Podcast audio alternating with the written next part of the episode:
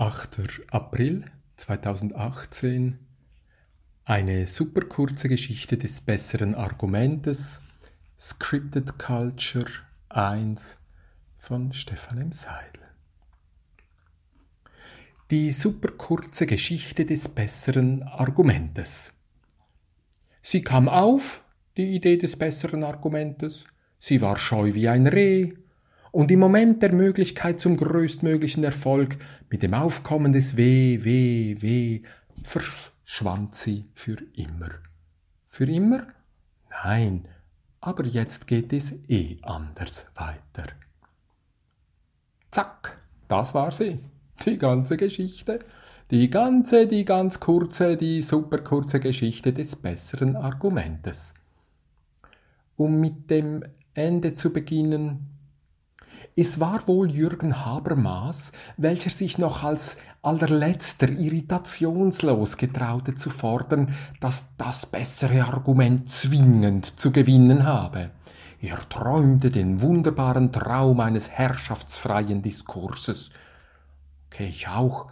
Ich nenne es Anarchie in der Tradition von Peter Heinz oder Manimatter oder, aber das wäre jetzt ein anderes Thema.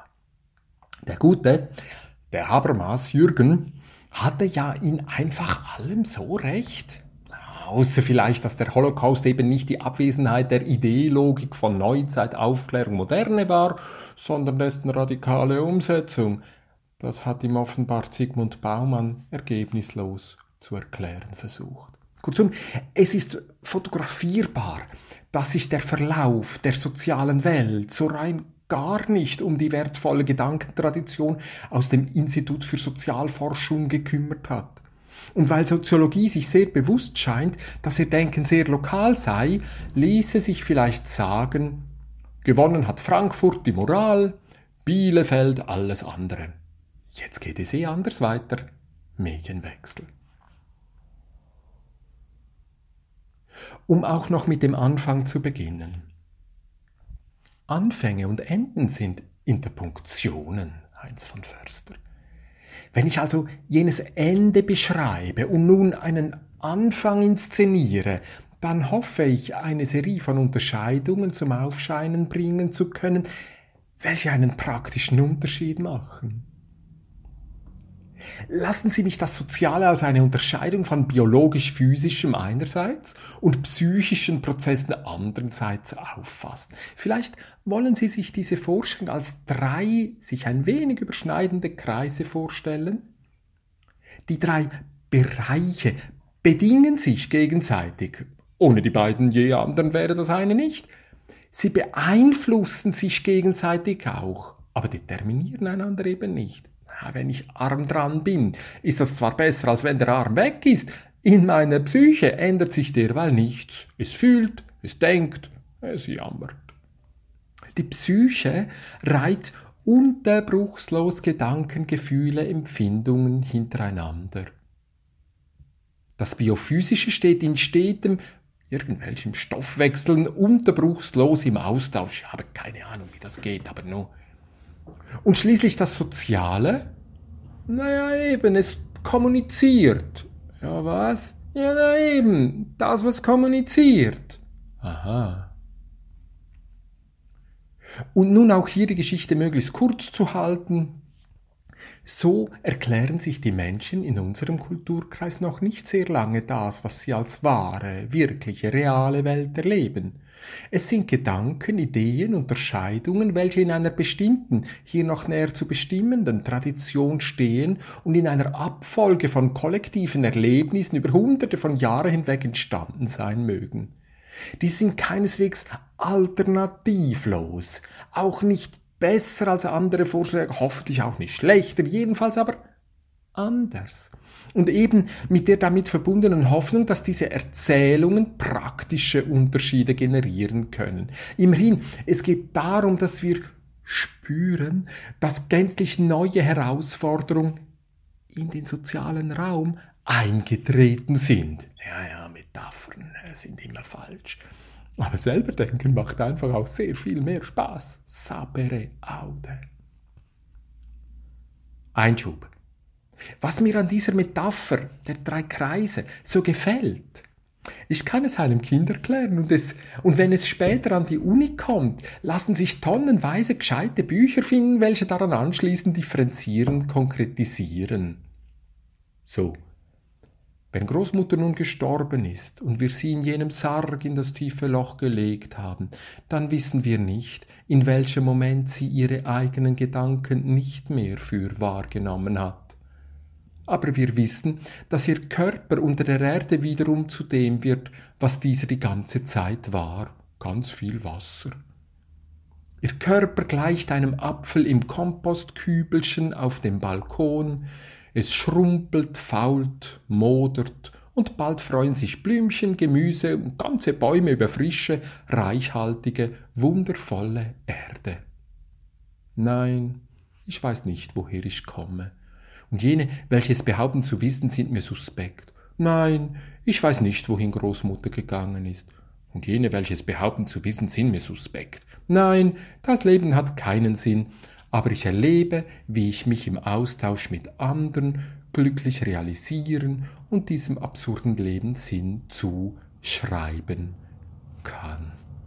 Also jetzt aber, wie das Argument aufkommen konnte, dass das bessere Argument zwingend gewinnen müsse.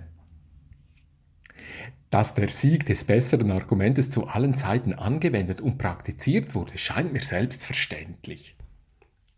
Wenn die Pfahlbauer mitten am Ufer, miteinander am Ufer vom Bodensee eine Hütte bauen wollten und einer daherkam und vorgeschlagen hat, mit dem Dach zu beginnen, wäre es ums Lagerfeuer herum laut geworden. Dabei hatte der Spinner durchaus tolle Argumente bereit. Das Dach ist doch der Höhepunkt unserer Bauerei. Warum also nicht damit anfangen? Wir können im Trockenen arbeiten und verkälten uns viel weniger. Nachdem wir das Fundament gelegt und den ersten Boden erstellt haben, schieben wir einzelne Wände unter das Dach und heben es mit jeder Schicht eine Stufe höher. Will sagen, der Spinner hatte sich viel gedacht dabei. Gewonnen hat seine Idee erst hunderte Jahre später, aber nun, jede Idee braucht ihre günstige Zeit, gell? Und so war es eben auch mit der Idee des besseren Argumentes. Sie war zwar immer da, sie wurde auch zu allen Zeiten berücksichtigt, aber es muss eine Epoche gegeben haben, in welcher diese Idee dominant werden konnte. Es muss eine Zeit gegeben haben, in welcher der Vortrag des allerabsurdesten Argumentes sofort dazu führte, dass offensivste Neugier ausgebrochen ist wie ein hyperaggressives Grippevirus. Wer das Argument hörte, kam nicht umhin zu fragen, was das jetzt schon wieder für ein Quatsch war und wie dieser Spinner auf diese abgedrehte Idee kommen konnte. Einer soll einmal gesagt haben, ich bin in keiner Weise mit jener Idee einverstanden, aber ich gäbe mein Leben dafür hin, dass diese detailliert ausgesprochen werden darf. Das müssen wilde Zeiten gewesen sein. Undenkbar dieses Engagement heute. Darum auch dazu eine nächste kleine Geschichte aus jenen Tagen. Ein Gewitter zog über das Land hinweg und zerstörte die Ernte der Bauern innerhalb von wenigen Stunden. Blitz, Hagel, Wasser ohne Ende, das Schlimmste aber, der Familie mit dem prächtigen Hof oben auf dem Hügel, leicht außerhalb des Dorfes, brannte zusätzlich das ganze Hab und Gut ab. Tiere starben, Menschen auch. Es rauchte noch Tage nach dem fürchterlichen Abend und die Dorfgemeinschaft war in großer Unruhe. In solchen Momenten rannten die Menschen in die Kirche. Sie knieten auf Holzbänken und beteten zu allerlei Heiligen, zur Mutter Gottes im Besonderen. Und der Priester stieg auf die Kanzel, las aus einem Buch, was in einer fremden Sprache geschrieben war. Er umkreiste den Altar, räucherte. Er war fähig, das absolut unzugängliche, das absolut unverständliche, das absolut unnachvollziehbare in sonderbaren Handlungen Handlungen zu zelebrieren. Und den Menschen wurde damit tatsächlich geholfen. Sie beruhigten sich, sie knieten noch inniger auf ihren Bänken und machen sich bewusst, wie vergänglich, wie kurz, wie wundervoll das Geschenk des Momentes war. Sie bauten die wundervollsten Kirchen, schnitzten die grandioseste Altäre, komponierten, komponierten herzerweichende Musik, welche uns noch heute zu Tränen rührt. Das ärgerte einige. Sie fanden den Hokuspokus der Priester und das Gemurmel der ollen Gläubigen totalen Quatsch. Sie lasen lieber selbst Bücher, Bücher in ihrer eigenen Sprache verfasst. In einem Traktat, die Druckmaschine war eben erst gerade aufgekommen, lasen sie von einem Typen, welcher behauptete, dass es sowas wie Elektrizität Qualität geben soll und dass damit mit geeigneten Apparaturen die hellen, heißen Blitze am Himmel auch im Kleinen und Kontrollierten möglich sein müsse. Plötzlich war klar, jener Bauernhof auf dem Hügel dort oben stand bloß an einer ungünstigen Stelle. Und ganz Alte erinnerten sich plötzlich, dass dort oben schon früher ein Haus stand und auch jenes in einer stürmischen Nacht abbrannte. Kurzum, die Lawine der Argumente purzelten und rissen Gefühle, Gedanken und immer noch durchgeknalltere Ideen mit sich. Das war der Anfang, welcher zu einem brutalen Ende führte. Ist es nötig, dass ich weiter ausformuliere? Nein. Zusammenfassend kann aber gesagt werden, dass sich aus diesen Überlegungen einige Unterscheidungen ableiten lassen, welche einen praktischen Unterschied machen. Argumente. Argumente sind Veranschaulichungen von Verborgenem. Argumente lassen sich von den Erscheinungen nicht täuschen. Argumente schieben nachvollziehbare Hinweise so hintereinander, dass das Vertraute anders gesehen, anders beobachtet und damit auch anders umgegangen werden kann.